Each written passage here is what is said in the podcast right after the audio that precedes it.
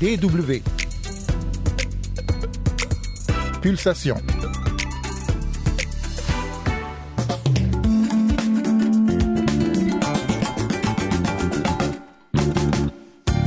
Beaucoup d'étudiants sahéliens bloqués par l'arrêt des visas pour la France ne comprennent pas cette mesure. Nous en écouterons quelques-uns dans cette édition de Pulsation qui s'achèvera sur un coup de projecteur sur deux dates, les prémices de l'indépendance de Madagascar et la mort d'Edith Piaf. Mais tout d'abord, voici le mot du jour, intifada. Bonjour à toutes et à tous, c'est Yann Durand au micro, c'est Pulsation et c'est parti. Le saviez-vous? Vous le savez, le conflit israélo-palestinien s'est à nouveau enflammé après l'attaque de l'organisation terroriste du Hamas contre l'État juif. L'occasion de nous pencher sur un mot étranger dans la langue française, intifada. Il s'agit d'un terme provenant de l'arabe qui signifie littéralement soulèvement et qui désigne en règle générale une révolte contre un régime oppresseur ou un ennemi étranger. Dans l'histoire récente, ce mot est utilisé pour désigner deux événements majeurs lors desquels une opposition populaire s'est mobilisée violemment contre l'armée israélienne présente dans les territoires occupés et dans certaines zones sous contrôle de l'autorité palestinienne, autrement dit la bande de Gaza et la Cisjordanie. La première intifada, surnommée la guerre des pierres, s'est déroulée de fin 1987 à 1993 et a débouché sur les accords d'Oslo, tandis que la seconde a eu lieu de 2000 à 2005 environ suite à la visite d'Ariel Sharon sur l'esplanade des mosquées à Jérusalem, vécue comme une provocation par les Palestiniens. Sommes-nous en train d'assister à la troisième intifada? Les experts ne se sont pas encore prononcés, d'autant plus que pour l'instant, seuls des terroristes armés s'en prennent à Israël. La population palestinienne, elle, dans son ensemble, n'est pas encore mobilisée.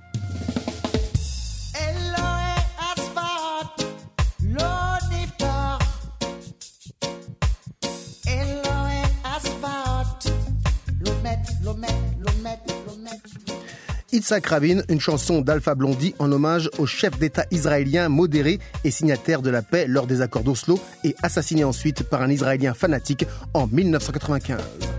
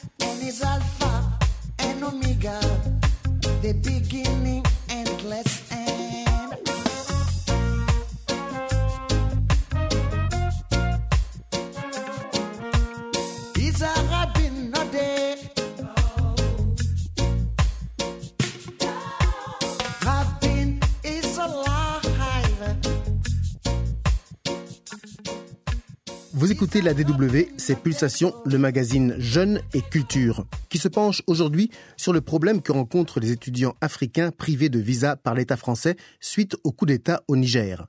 Ouagadougou, Bamako et Niamey sont touchés par cette mesure officiellement de sécurité, puisqu'ils sont tous trois désormais régis par des juntes militaires.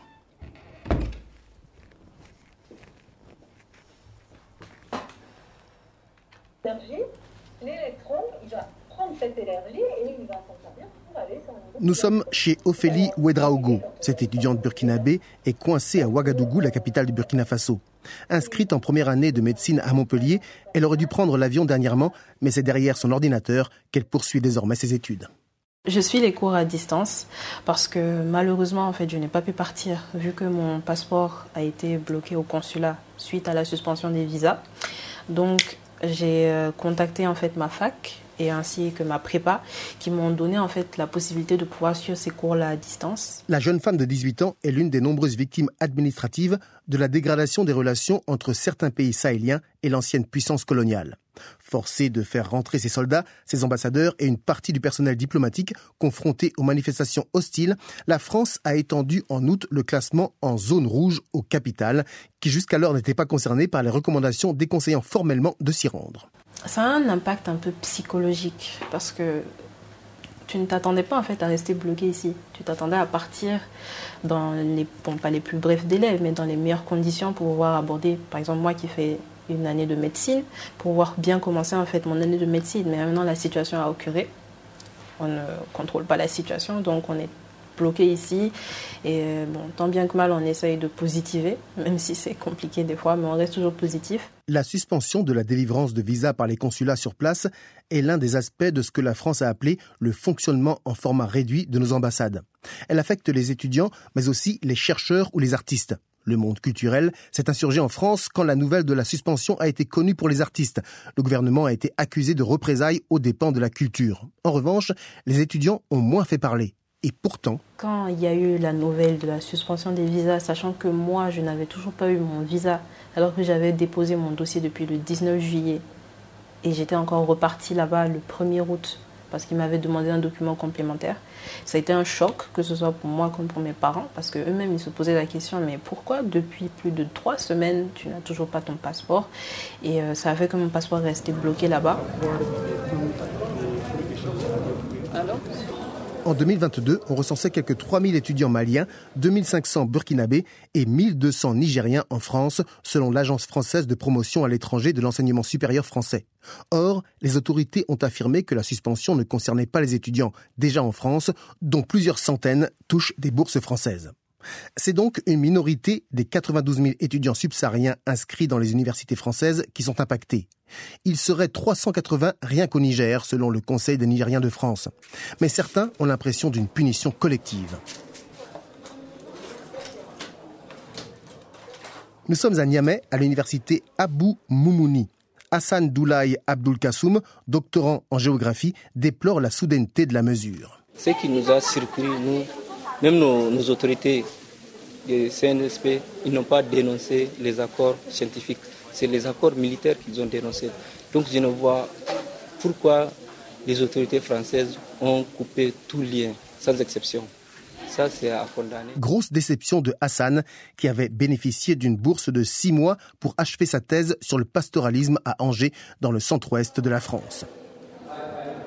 Toujours au Niger, Baharou Sarimou Abdoulaye, 22 ans, lui aussi doctorant mais en sociologie, souhaiterait que la science n'ait pas à souffrir des contingences politiques. C'était pas souhaitable qu'on en ait arrivé à ce, à ce point-là pendant cette époque où on sait que euh, la coopération généralement scientifique ne devait pas avoir, des limites.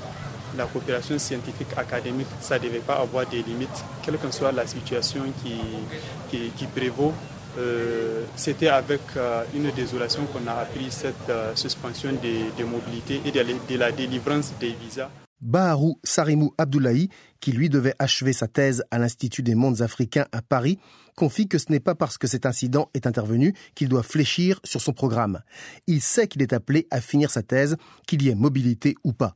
Et puis, il note que les scientifiques français pourraient aussi pâtir de la situation ça pouvait se limiter tout au plus à, la question de la politique et non sur la question de, la science. Parce que je vous n'êtes pas sans savoir que le Niger aussi, c'est un terrain pour les scientifiques français. La France, les, scientifiques français quittent la France pour venir euh, faire un retrait pour pouvoir avancer dans leurs travaux et étudier certaines réalités euh, du Niger. Donc je, pense que les, les conséquences, c'est des deux côtés. Retour en France à Aubervilliers, non loin de la capitale. Nous sommes en octobre. La rentrée a déjà démarré. Il y a donc peu d'espoir pour les étudiants que la situation se débloque. Éléonore Schmitt est porte-parole de l'Union des étudiants et manifeste son soutien aux étudiants internationaux. Euh, c'est un parcours du combattant vraiment très très dur. Il y a une sélection très très forte avec euh, aujourd'hui euh, Campus France. Il y a des frais d'inscription aussi de plus en plus élevés à l'université concernant les étudiants internationaux. Et, là aujourd'hui, on dit à ces étudiants-là, bah non, du coup, on vous, suspend votre visa et vous allez rentrer chez vous et vous n'allez pas pouvoir faire les études que vous souhaitez faire. Donc ça, c'est une décision qui est bah, purement inacceptable et surtout qui est scandaleuse sur la forme d'autant plus scandaleuse que selon Eleonore Schmidt, les autorités françaises font deux poids, deux mesures en ce qui concerne le traitement des étudiants internationaux. Et, euh, le fait du coup que directement ce soit ces pays-là qui soient ciblés, euh, pour nous c'est aussi, euh, aussi assez choquant parce que nous notamment, c'est vrai qu'on prend beaucoup, le cas des étudiants par exemple ukrainiens qu'on a beaucoup accompagnés aussi au, moment de la, au moment de la crise. Et alors là, on pouvait, on pouvait les accueillir, il n'y avait aucun souci. Et là, quand c'est des étudiants, des étudiants africains, il y a quand même beaucoup plus de problèmes généralement c'est quand même ces étudiants-là aussi qui sont majoritairement impactés hein, par la question de la, de la hausse des frais d'inscription à l'université. Les témoignages que vous venez d'entendre proviennent de l'agence France Presse. Coup de projecteur. Le 10 octobre 1958, il y a 65 ans jour pour jour, Madagascar obtient un premier niveau d'autonomie en tant que république autonome malgache au sein de la communauté coloniale française. C'est le premier pas vers l'indépendance d'un territoire sous contrôle de la France depuis 1862, avant même la colonisation officielle en 1895. Il faudra attendre le 26 juin 1960, soit 98 ans, avant de voir Madagascar indépendant.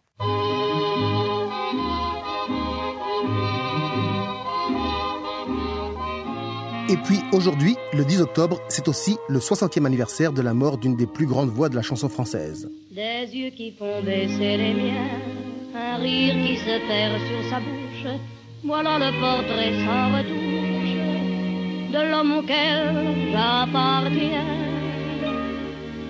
Quand il me prend dans ses bras, qu'il me parle tout bas, je vois la vie en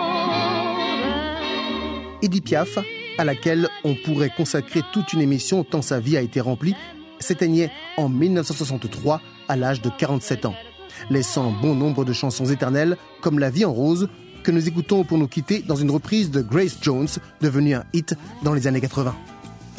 Merci de votre attention. Le podcast est disponible sur dw.com français. Bonne continuation à l'écoute de la DW.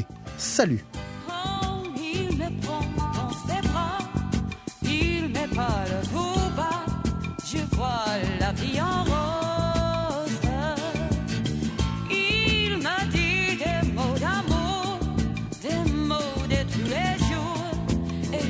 up that hill, cushion.